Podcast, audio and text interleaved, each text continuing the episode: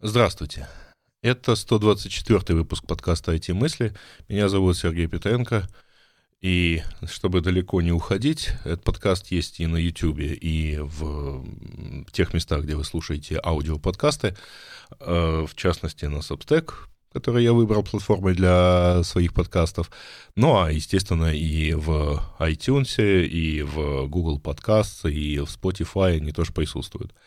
А, для тех, кто только меня слышит, э, но не видит, будет немного странно следующая часть, но а, чтобы сразу ответить на возможные комментарии в YouTube, вот новая студия, студия не новая, ровно такая же, ровно та же самая, где я записывал предыдущие подкасты, просто сейчас я переставил местами, развернул как бы камеру на 180 градусов и сижу на фоне зеленого фона.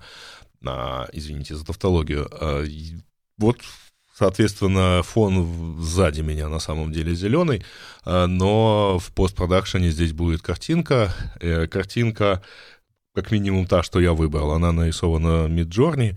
Ну вот так вот, по мнению Midjourney, выглядит студия подкастера.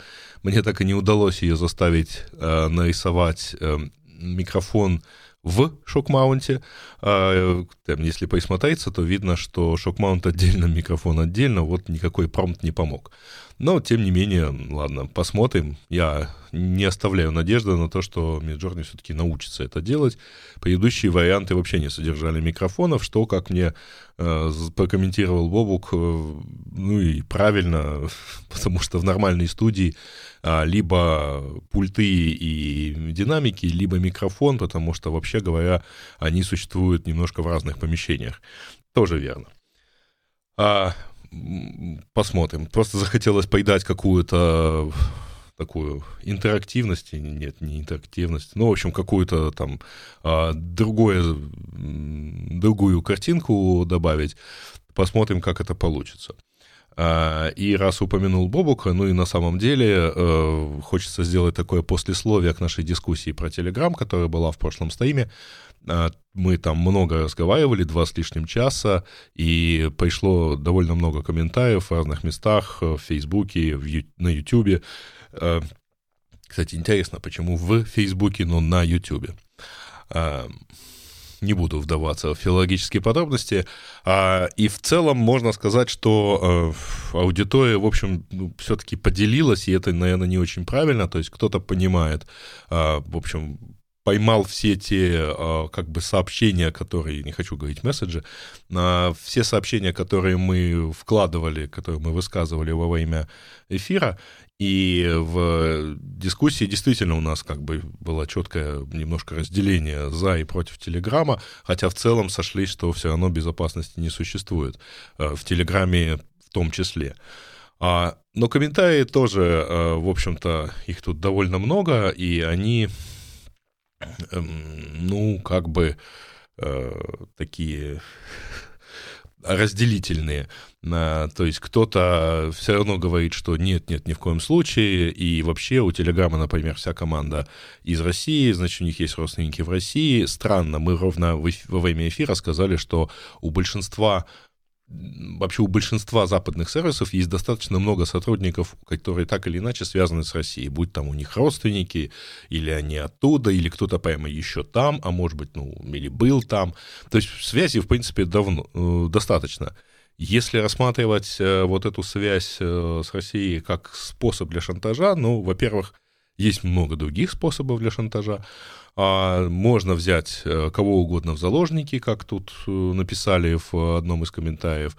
Э, и это, в принципе, ну, никакого отношения непосредственно к Телеграму не имеет. Ну, то есть можно совершенно спокойно шантажировать сотрудников WhatsApp ровно теми же мотивами или чуть-чуть другими, но вот какая разница-то, в общем-то. А сотрудники, как и все люди, имеют какие-то связи, и это тоже вектор атаки на безопасность любого мессенджера, на безопасность вообще любого сервиса. А надо просто понимать, что безопасность э, в современном мире, она никогда не бывает стопроцентная, даже если вы решите а, взять некий отдельный open source, например, сервер. Мы упоминали TeamGram во время стрима. Есть, например, такой замечательный аналог Slack, как Mattermost, который вы можете э, разместить на собственном сервере.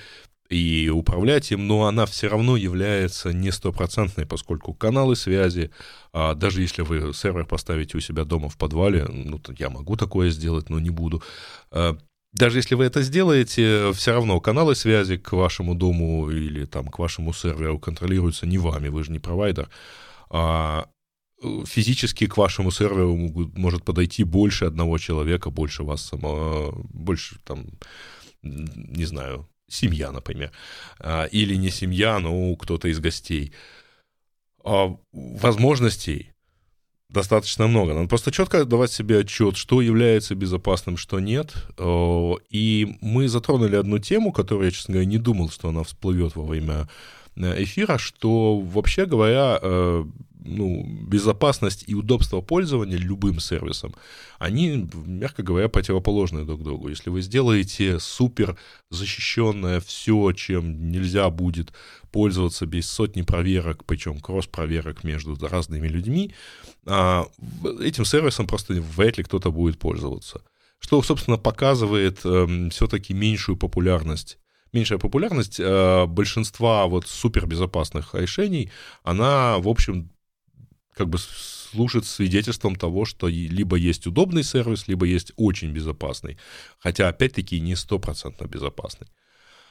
Если мы э, начинаем таким образом относиться к, ну, во-первых, к любому сервису можно найти изъяны в безопасности, и статистика тому вполне очевидное доказательство, э, надо просто понимать, что все, что вы, так сказать, пишете, все, что вы отправляете куда-либо, так или иначе может оказаться ну, доступным э, несанкционированному кругу людей, то есть неопределенному вами, неограниченному. А, и, в общем, э, вот так вот пролистывая все комментарии, которые я э, здесь вижу под нашим, под нашим стоимом, в целом есть люди, которые вполне себе понимают, что да, так сказать, э, риски есть, э, к рискам надо относиться здраво, и эти самые риски, ну, вот их просто надо учитывать. Просто надо учитывать, точно так же, как э, вы же не думаете каждый раз, выходя из дому, что вот непременно попадете под машину, но такой риск в любом случае есть, и к нему так или иначе можно быть готовым или можно не быть готовым, а, вне зависимости от того, занимается этим ФСБ или нет. Отдельная тема, которая всплыла в подкастах, что это, мол, такое, как вы могли, почему вы на двух языках разговариваете, почему, собственно, один, один говорит по-русски, другой отвечает по-украински. Чуть никого не волнует то, что вот собеседники в эфире прекрасно все друг друга понимали и никаких, в общем, проблем с пониманием не испытывали. Но в действительности я и Гаиша мы знаем украинский язык, говорим плохо, ну, точнее, я могу говорить э, на украинском довольно много, не изучал его никогда, но тем не менее, все-таки за 30 лет жизни в Украине научился. Гриша живет гораздо меньше здесь, поэтому он, естественно, меньше э, может говорить, он стесняется, в конце концов, хотя в это сложно поверить, глядя на него. Но действительно не очень комфортно разговаривать на скажем так, не родном языке, который э, с носителями языка и при этом еще и публично. Я думаю, что вообще-то это, во-первых, дело наживное, во-вторых, а, я много раз, по-моему, я уж не помню, говорил ли это в подкасте, но совершенно точно я много раз говорил это в разных местах. А Украина уникальна своей билингвальностью и то, что у нас есть несколько языков вот в запасе для любого общения. По мне, это э, просто громадное преимущество перед, на самом деле, любой другой страной. Вообще, многие страны, которые живут с несколькими языками вместе, они почему-то еще и хорошо развиты. Но, то есть у нас вот, по крайней мере, эта компонента имеется, значит, ничто не мешает развиваться хорошо. Э, идея, что надо забыть один из языков, э, которым владеешь, ну, по-моему, априори абсурдно и порочная нельзя забывать того, чего знаешь. То есть люди борются с тем, чтобы помнить все, что они хотят помнить, а тут мы старательно пытаемся себе что-нибудь забыть. Неправильно это.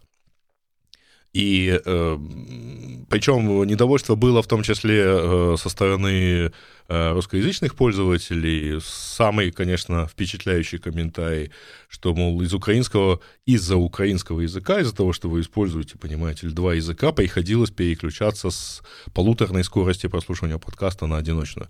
Ребят, ну это вообще какое-то хамство в адрес ведущих, в адрес меня как автора подкаста и в адрес ведущих. Ну, то есть а тот факт, что вы нас слушаете, мягко говоря, не в том темпе, на который мы рассчитываем, не в том темпе, на который мы говорим, вы считаете априори более важным, чем а, то, что мы говорим там то есть вам неудобно от того, что мы э, говорим э, то, что вы в таком темпе не понимаете, хотя вы слушаете не на том темпе, не в том темпе, на который мы рассчитываем очень какая-то странная э, такая претензия, мол, а кто, кто здесь виноват-то на самом деле, что вы вот так вот, мы не даем вам экономить время на прослушивание подкаста. А, не знаю, в общем, э, какие-то очень странные претензии, в том числе и э, я сколько помню, ну, я знаком с Ярославом Ажняком, по-моему, лет 15, а он всегда был исключительно, всегда разговаривал только по-украински, и это его родной язык, он имеет право говорить, пока на нем, так сказать, все его понимают. Он английский тоже знает, и он русский знает. Но говорит он на, точно так же, как и я, э, зная несколько языков, говорю на каком-то определенном родном мне. В чем проблема? Пока мы все друг друга понимаем в той полноте, и в том смысле, в который вкладывает изначальный говорящий на, а, там, произносящий те или иные фразы. В общем, пожалуйста, не приходите пожалуйста, с комментариями относительно языка. Э, кто на каком языке говорит, это, в общем, его личное дело, э, пока все его понимают. Э, кроме того, у меня, кстати говоря, было же ранее на, в этом канале и в подкасте было интервью и с Сожняком, и было интервью с другими ребятами, и у нас вполне получалось а такой двуязычный контент, никому это не мешало, просмотры от этого не страдали, комментарии вроде бы как тоже. Проблема-то в чем? По-моему, она в данном случае исключительно надуманная. Хотя, да, спасибо за все, э, так сказать, похвалы и э, все теплые слова относительно, относительно и интересности, и захватывали то, как захватило кто-то там писал, что вот э, три, три часа ночи, а все-таки хочется досмотреть этот стрим. Ну, прекрасно. Спасибо вам э, за такой интерес к подкасту. Э, у меня э, в действительности есть интересная история про AI. Я не помню, по-моему, я ее упоминал в в эфире Радио Ти, а, но точно не рассказывал здесь, э, хотя вот в текстовых выпусках рассылки на Substack у меня было, были дискуссии там с GPT, у меня были дискуссии, точнее, попытка хоть как-то пообщаться с гугловским бардом, но не могу не рассказать про э, действительно феерическую историю, которая у меня произошла с другим ботом, Бот называется Claude, это бот разработки компании Anthropic Software, она заявляет, что она производит э, constitutional AI, то есть некий такой AI, в котором изначально вшиты всякие замечательные, так сказать, ограничения, э, как это правильно сказать, э, безопасный AI, то есть тот, который думает о человеке, в общем, и стремится не нанести ему войда. Такие вот вшитые законы роботехники прямо в AI. Но получилась очень интересная история, которую стоит рассказать подробно. А, у меня просто в связи с одним проектом, а, который делается в торговом центре, большом торговом центре, возникла идея, что, в общем, ну, торговый центр сам из себя тоже представляет некий такой коворкинг, а, где а, просто вот сотрудники разных магазинов, они просто, ну, они же все равно, они сидят в одном, так сказать, помещении, они пользуются одной инфраструктурой, они э, общаются друг с другом, возможно, они переходят даже из магазина в магазин работать, то есть есть какое-то такое перетекание, они могут вместе вести бизнес, и в целом они все вместе выигрывают от того, что они находятся вместе. И, соответственно, у них там есть некоторое комьюнити, которым можно управлять, которым можно а, которое можно развивать, которое может служить развитию, так сказать, каждого отдельного там, бизнеса, который внутри находится. Это такие самые общие слова, но перед тем, как, собственно, как-то оформлять эту мысль и обсуждать ее, в том числе с, там, с торговым центром, мне показалось интересно проверить, собственно, ну, есть же, наверное, такие примеры. Любая мысль, которая кому-то пришла в голову, наверняка уже кому-то приходила в голову, а торговых центров во всем мире громадное количество. И как раз под рукой были, соответственно, все эти замечательные чаты, и я пошел там спрашивать. А сразу скажу, чат GPT совершенно спокойно сказал, да-да-да, это все бывает, э, оно делается вот так-то и так-то, э, и с такими-то целями, и, в общем, очень правильно и понятно, так сказать, расписал, а, как это все могло бы быть сделано, какие цели, какие возможные виды там, мероприятий, а, совместных акций, что может проводиться. Но тут я дошел до этого самого Клода и начал задавать ему вопросы. И э, эта штука выдала примерно такой же общий контент э, на тему полезности всего этого, взаимопроникновения опыта, совместных акций, совместного обучения, повышения квалификации и так далее и тому подобное. А, и тут я решил перейти к конкретике и сказал, э, ну окей, а ты можешь привести конкретные примеры вот этого замечательного сотрудничества? И он сказал, да-да-да, конечно. Ну, смотрите, вот есть торговый центр – а в Торонто называется Йоркдейл Шоппинг Центр. Он, когда открылся в 1964 году, ну, это я уже потом в Википедии посмотрел, значит, поэтому я вам рассказываю уже некую такую обобщенную, обогащенную версию. А он был крупнейшим в мире закрытым торговым центром, потому что довольно много в Америке центров открытых. Это такой просто городок, вот, где стоят отдельно. А, то есть это как бы мол, но это не единое здание. И он сказал, да, конечно, вот есть такой пример. Они проводят такие-то мероприятия, устраивают пикники для сотрудников, а, они, у них выступают VIP-персоны, они устраивают э, такие завтраки с, на бизнес-темы, а, и, в общем, вполне прекрасно живут.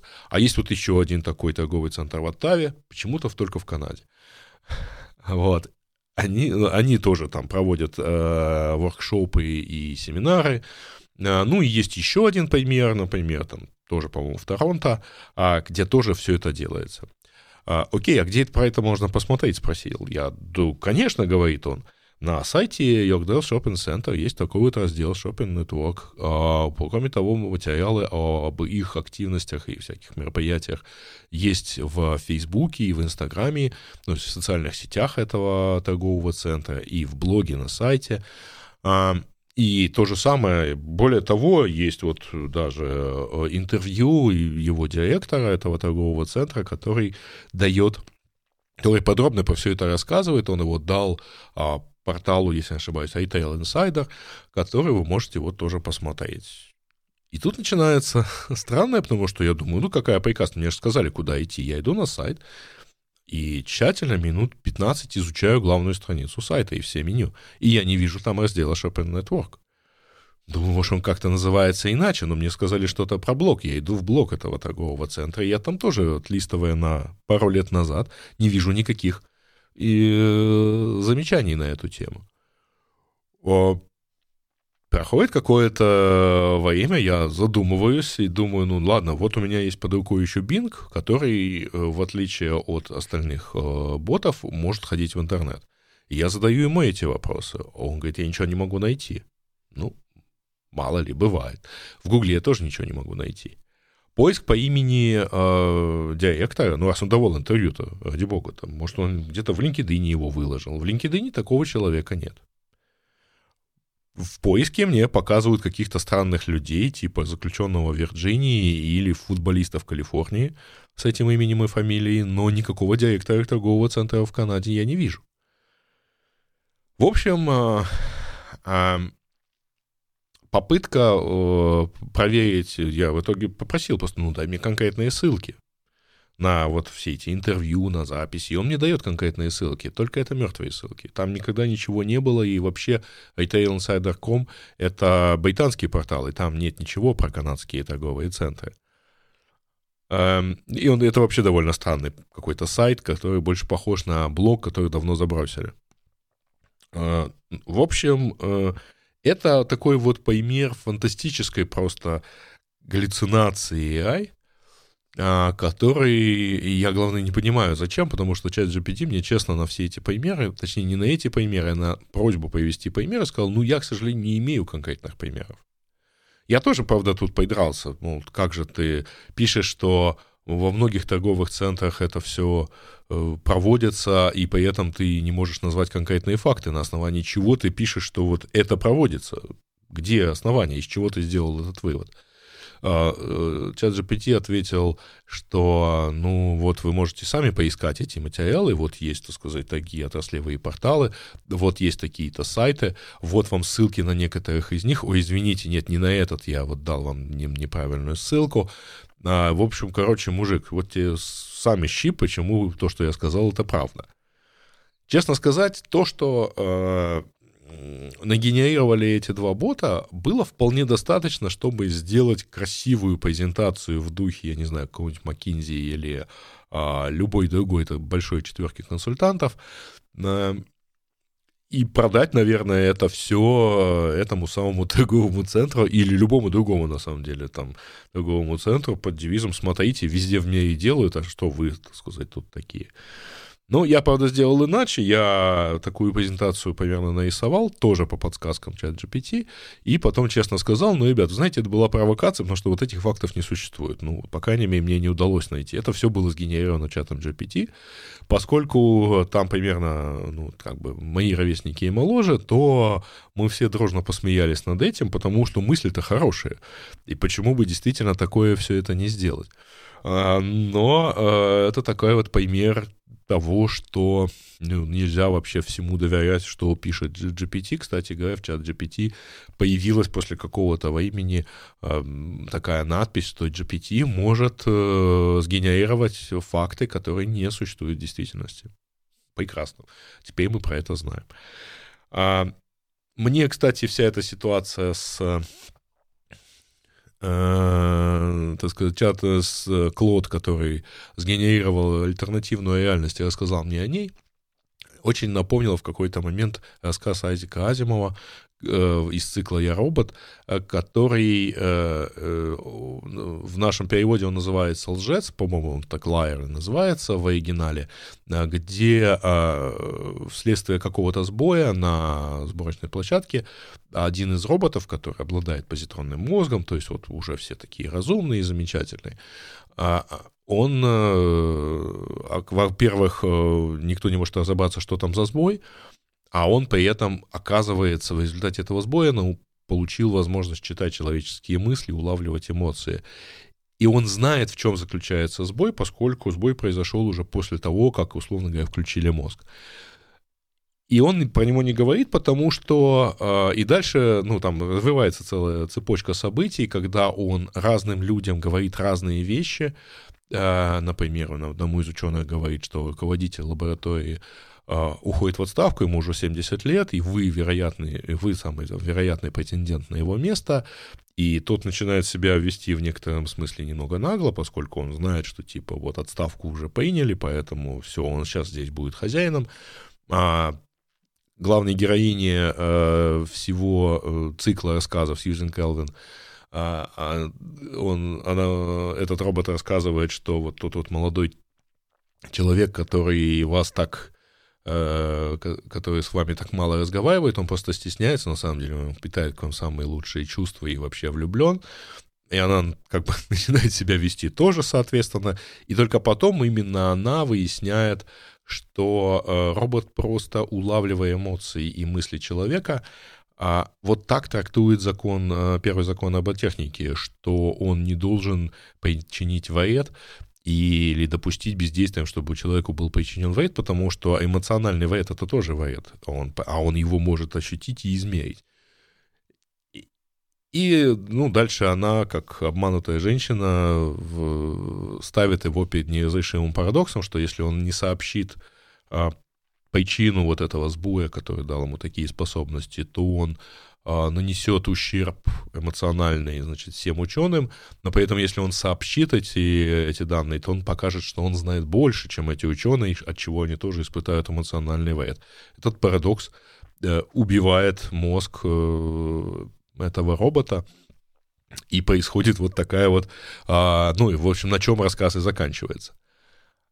И, видимо, Клод ведет себя как этот робот. Он понимает, что мне нужна эта информация, и раз он ее не находит в своей базе, он решает, что, ну ладно, я тогда сгенерирую, а то, не дай бог, этот кожаный мешок, так сказать, получит какой-то эмоциональный или интеллектуальный вред. Но мне было, конечно, весело таким образом общаться а, с придумыванием. Хотя, конечно, мы знали, э, и мы знаем до этого, э, много раз цитировали ответы этих ботов, например, на вопрос, кто ведущий подкаста Радио Ти, и всякий раз получали у разных роботов разные ответы, ни один из которых не сходился. А, самый близкий к истине был а, тот, что Умпутуна зовут Григорий Николаевич Бакунов, вот, а, и, а также есть еще в подкасте Бобук. То есть Бобука там два, Умпутуна нет ни одного фактически.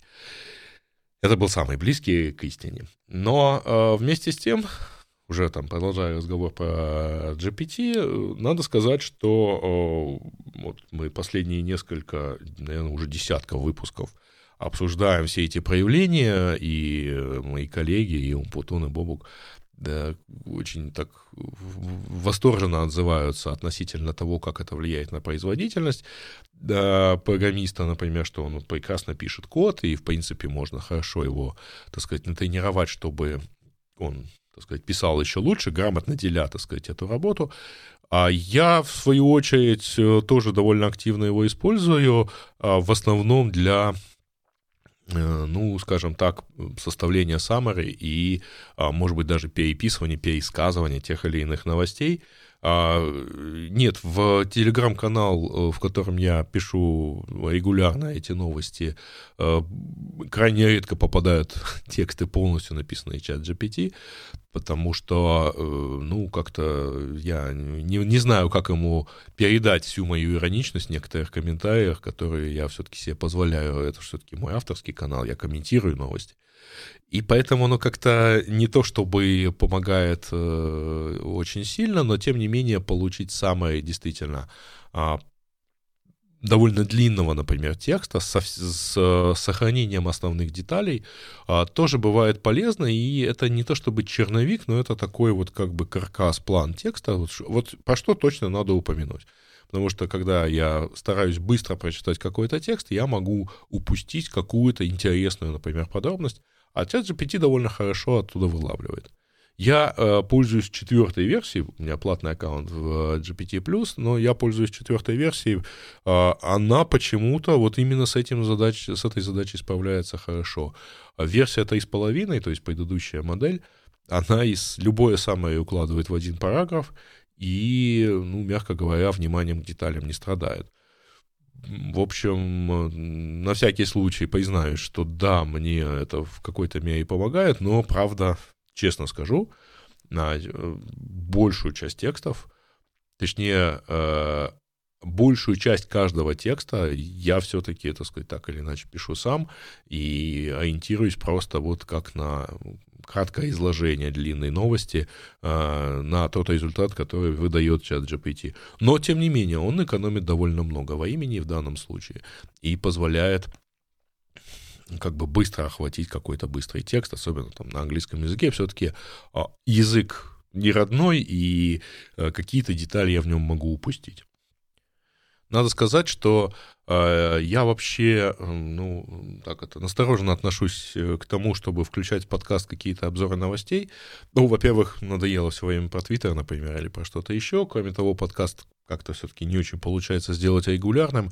А, хотя, может быть, если кому-то интересно регулярно от меня еще и в аудио-видео формате получать комментарии к новостям, то, то ради бога, так сказать, мигните, и я попробую как-то это сделать. Но пока хочется просто остановиться на таких, э, ну, на одном, ну, не то чтобы одном событии, но на цепочке событий, Обычно вторая половина апреля — это э, сезон квартальных отчетов, ну, вообще вторая половина каждого там третьего месяца, там, начиная там апрель, январь, апрель и так далее, это сезон квартальных отчетов больших публичных компаний, технологических компаний в том числе, которые отчитываются о результатах предыдущего квартала. И тут есть интересные вещи, про которые тоже хотелось бы поговорить, но не получается оформить большой текст, и не очень получается, так сказать, кусочками распихать про новость про конкретную компанию.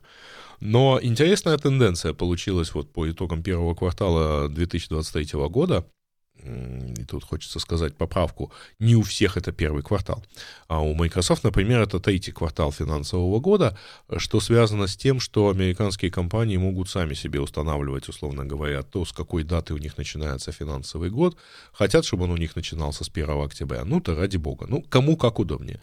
Э, в данном случае их отчетность от этого никак не страдает, просто надо понимать и не удивляться, если вы видите, что Microsoft отчиталась о, результатах третьего квартала в апреле месяце. Да, у них это третий квартал. А, но интересно мне показалось сразу два факта. Первое, во-первых, э, э, отчиталась мета и сообщила, что впервые за примерно год у них увеличилась аудитория и на 47 миллионов ежедневных пользователей, и увеличилась выручка на Э, не, несколько, на 3%, что, в общем, поломало как бы э, тенденцию, которая наблюдалась уже в течение нескольких кварталов, когда у них раз за разом снижалась выручка. А это интересно на самом деле, при этом Google наоборот впервые э, за многие годы, вот уже второй квартал подряд, сообщает о снижении выручки от рекламы. А, Хотя в целом у них выручка выросла, но это произошло за счет выручки Google Cloud. Это облачное подразделение, кстати, впервые за 15 лет вышедшее на операционную прибыль. А еще не на, ну, не на полноценную окупаемость, но, тем не менее, вот доходы превысили расходы. А при том, что Google Cloud это третий по размеру облачный провайдер, но, тем не менее, хорошо, что оно вот, вот так вот выросло. Но что касается рекламы, то тут вот как-то интересно, почему так происходит. А, Почему наоборот? Может быть, но мы, к сожалению, не узнаем об этом точно. Возможно, а, ситуация последних там нескольких месяцев, когда Microsoft активно продвигает Bing, и Bing сильно растет за счет этого, ну, правда, с нуля расти легко, а все-таки с, э, вот, так сказать, а, всегда составляя буквально первые проценты аудитории, у Бинга, ну, там, возможность вырасти на 1% в глобальном исчислении, это все-таки заметные десятки процентов роста всего, всего сервиса. А, но, э, надо сказать честно, Бингу благодаря запуску Bing AI, э, то есть вот этого чат-бота в поиске, удалось довольно ну, так, хайпануть, скажем так, на этой теме, и все-таки привлечь э, внимание к своему поиску, а базово, в принципе, поиск не хуже гугловского. Он имеет чуть-чуть другие фичи, безусловно, он немного иначе, скажем так, э, работает, но ответ на подавляющее большинство вопросов, в общем, дать несложно. Хороший ответ. А, или, скажем так, э, когда речь идет о конкуренции двух поисковых систем, двух, трех там и большего количества, то в целом а, они отличаются на несколько процентов где-нибудь в хвосте или на каких-то определенных видах запросов.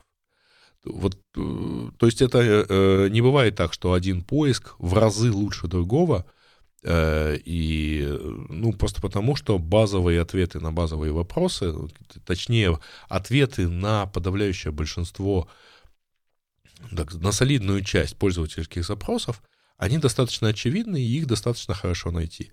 Сложность вызывает э, ну, какие-то специфические виды запросов. Э, я э, рассказывал, у меня есть отдельная такая небольшая лекция на этом же канале про то, какие факторы бывают, как вообще поиск строится и так далее, но в целом базовое качество поиска довольно несложно обеспечить, ну, если вы, конечно, большая корпорация, а не человек, который что-то пишет на коленке.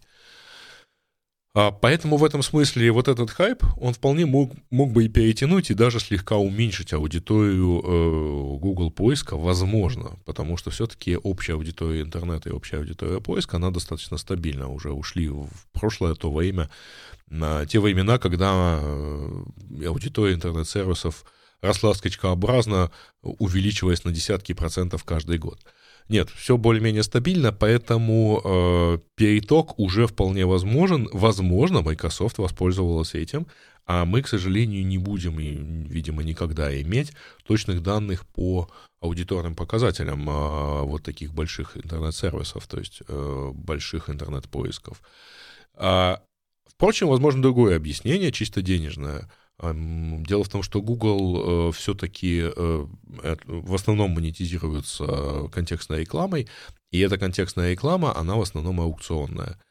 Любое э, уменьшение активности рекламодателей, не снижение до нуля, да, не как в Твиттере, что часть рекламодателей ушла, но любое снижение активности рекламодателей приводит к, как выражаются на жаргоне, остыванию аукциона. То есть ставки начинают падать а уменьшение бюджета э, буквально там на 10% способно на 50% охладить, снизить ставки в аукционе. А ведь э, у Гугла-то это как раз именно ставки являются основным показателем. А, они могут, конечно, их задирать, но чем сильнее они будут способствовать увеличению этих ставок, тем, соответственно, холоднее будет становиться желание рекламодателя принимать участие в аукционе. И, возможно, это следствие просто экономического кризиса. А почему у Фейсбука оно, э, условно говоря, там, сработало в обратную сторону? Ну, потому что в Фейсбуке нет аукциона. В Фейсбуке есть э, какие-то совершенно другие алгоритмы, которые показывают э, рекламу, и рекламы показывается много. Э, более того, они ищут монетизацию и в других, так сказать, сферах, то есть они ищут способы показывать рекламу еще много где. А, и вот все-таки, видимо, есть умные, лица, умные головы в Фейсбуке, которые придумали, как еще улучшить поступление выручки. Тут я видел комментарии, что вот Фейсбуку так хорошо, потому что он посокращал кучу народу. Да, идут сокращения. Это, кстати, еще, может быть, одна тема, которая вообще всем надоела, но, тем не менее, которая продолжается. А, сокращается, значит, сокращают 500 человек в Dropbox, а, Facebook вроде бы сократил еще 4000 человек, у Гугла идет снижение расходов, но, опять-таки, мы же тут, сказать, это не влияет на доходы. Э, то есть тут же выручка увеличивалась у, там, у меты, э, у, мет, да, у меты. Все время путаю, поскольку был такой украинский портал Meta.ua, и вот для у нее-то как раз ударение на втором э, слоге. А, но тут выручка у Гугла, соответственно, падает, у Мета растет, а если мы говорим о, о уменьшении расходов и уменьшении и сокращении людей, опять-таки, все эти большие компании, что Amazon, что Google, что Facebook, Meta, что э, Apple э, и так далее, они все так или иначе нанимали, ну, Apple тут стоит особняком, она не так активно нанимала, но они все очень активно нанимали, я уже об этом говорил, и даже сейчас, после достаточно масштабных сокращений, вот второй половины э, прошлого года и начала этого, они еще не сбросили вот весь тот как бы избыточный найм, который они демонстрировали в последние два года с начала пандемии. Поэтому нет, сказать им далеко до такого снижения. И кроме того, э, и это я тоже уже раньше говорил, тут же есть Твиттер, который, по-моему, сократил уже то ли 80, то ли 85% сотрудников, поувольняя просто всех подряд. И поэтому оно все еще как-то работает. Работает, правда, надо сказать, все хуже и хуже, ну, то есть все очевиднее становятся какие-то странные э, вещи, так сказать, в поведении сервиса, ну, явные сбои. Но, тем не менее, работает. Хотя, что интересно, при этом Твиттер, точнее Маск, в своем стремлении уже хоть как-то все, чтобы, так сказать, заработало, а, придумывает все новые и новые изощрения. А, значит, сначала увеличили просто количество символов, то есть из Твиттера начинают делать сабстек, я про это писал в на канале, э, в, телеграм, в телеграм-канале, э, Теперь вот самая последняя свежая новость про то, что этот Маск написал, что авторы на э, в Фейсбуке, на, на Твиттере, в Твиттере смогут вводить э, такой вот paywall э, для своих твитов, который можно будет преодолевать микроплатежами. Ну, то есть вот такой закрытую часть.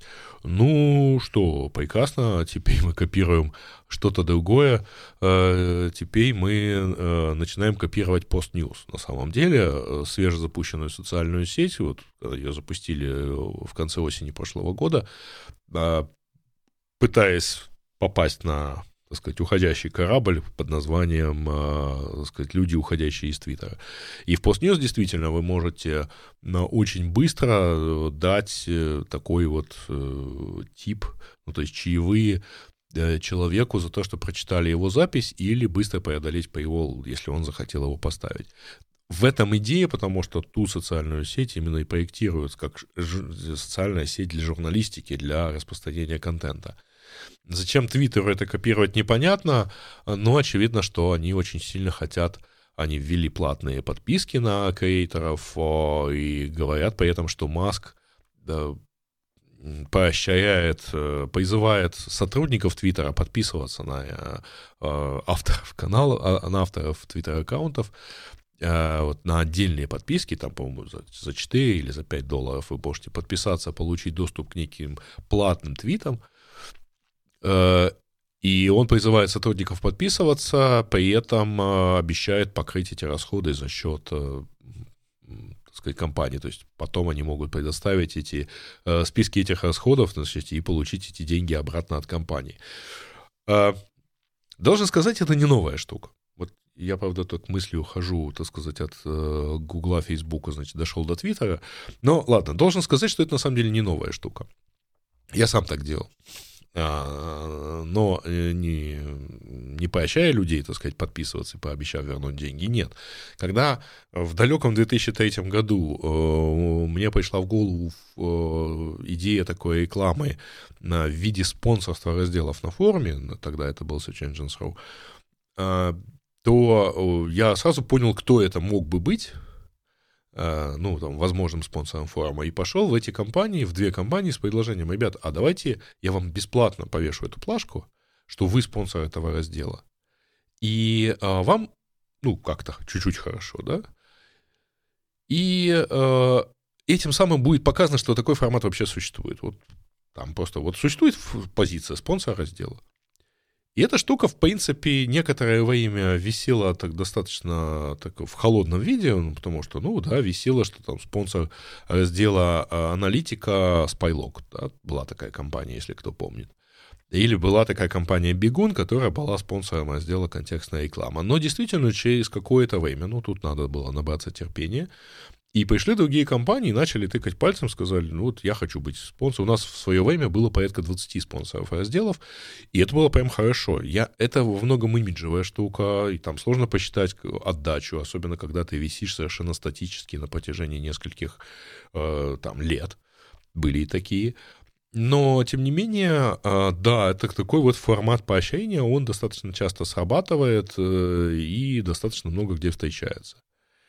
Правда, в случае с э, Маском все проще, он человек бесцеремонный, и поэтому он, с одной стороны, сначала вот так вот накручивает некоторым роде, значит, э, э, накручивает количество платных подписок, а кроме того, катавасия с этими синими галочками, когда он сначала дает сначала отбирает у так называемых legacy аккаунтов, то есть тех, кто получил э, синие галочки как верифицированность, как признак верификации, э, для того, чтобы ну, тогда это там, по, по той старой процедуре, значит, люди получили такие галочки потом он э, их как бы отобрал, а потом он некоторым вернул уже после того, как все поняли, что все надо платить. И возникла следующая стадия.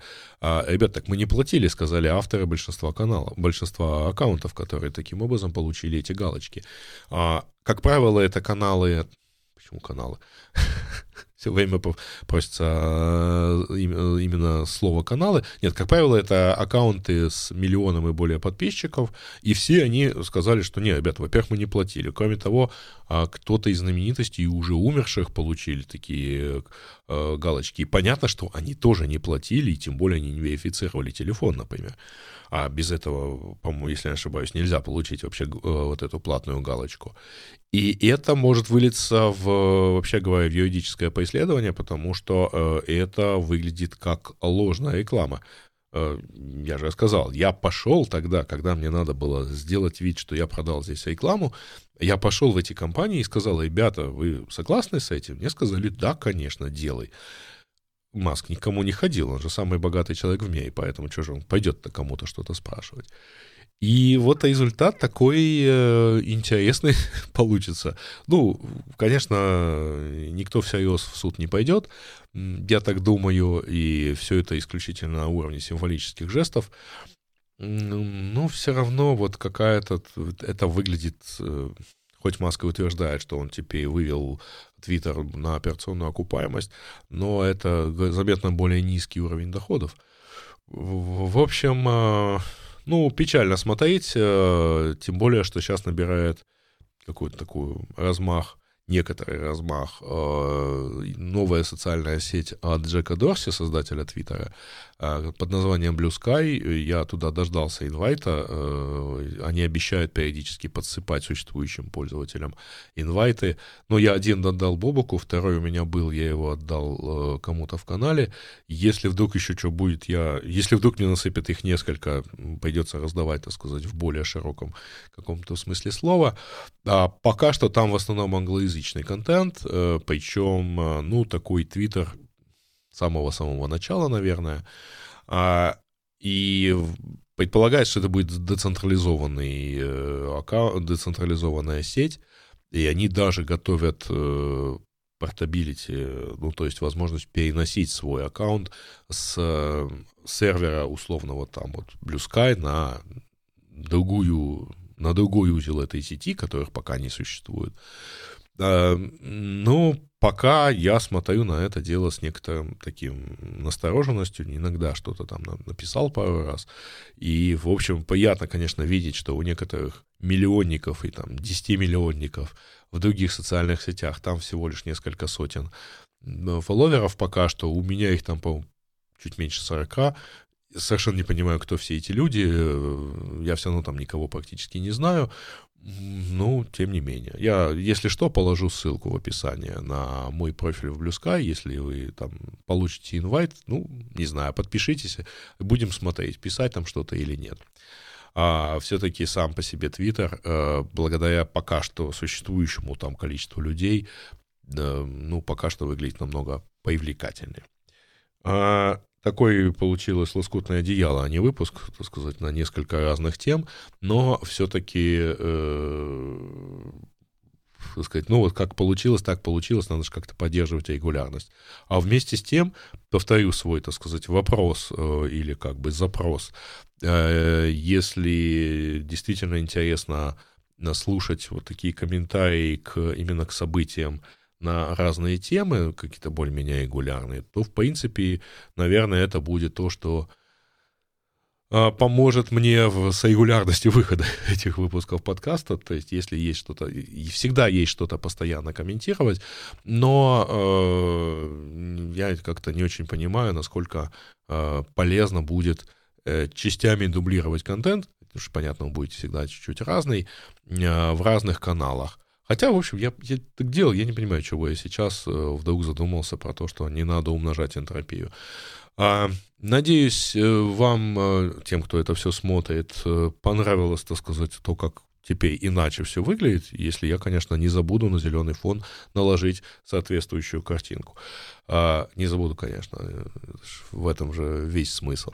А тем же, кто слушает это все в аудио-варианте, ну, можно сказать, что, да, в общем, вы не то чтобы много потеряли, одна картинка может не стоить того количества трафика, но все равно, значит, подписывайтесь там, где вы, если вы случайно не подписались на это все еще, то все равно подписывайтесь, так сказать, в том формате, в котором вам удобнее.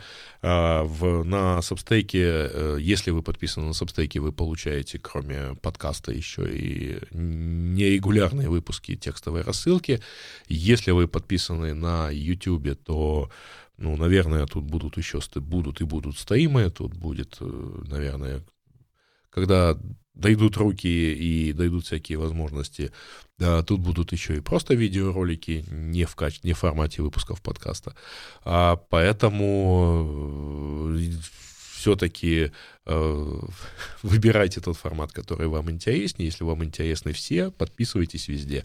А кроме всего прочего, пожалуйста, комментируйте. Я не буду призывать ставить лайки шерить и так далее, как по опыту Хотя по опыту, э, пока не скажешь, не, не будут это делать, но я надеюсь, что все-таки вы знаете, что с этим делать.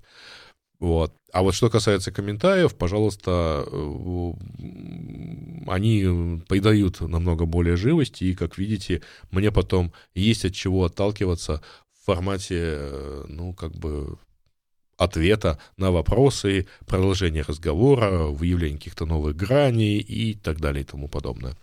На этом все. Это был подкаст IT-мысли, 124 выпуск. Я себе специально записал, поэтому я точно знаю, что не ошибся. А, ну вот, пожалуй, и все. Пока.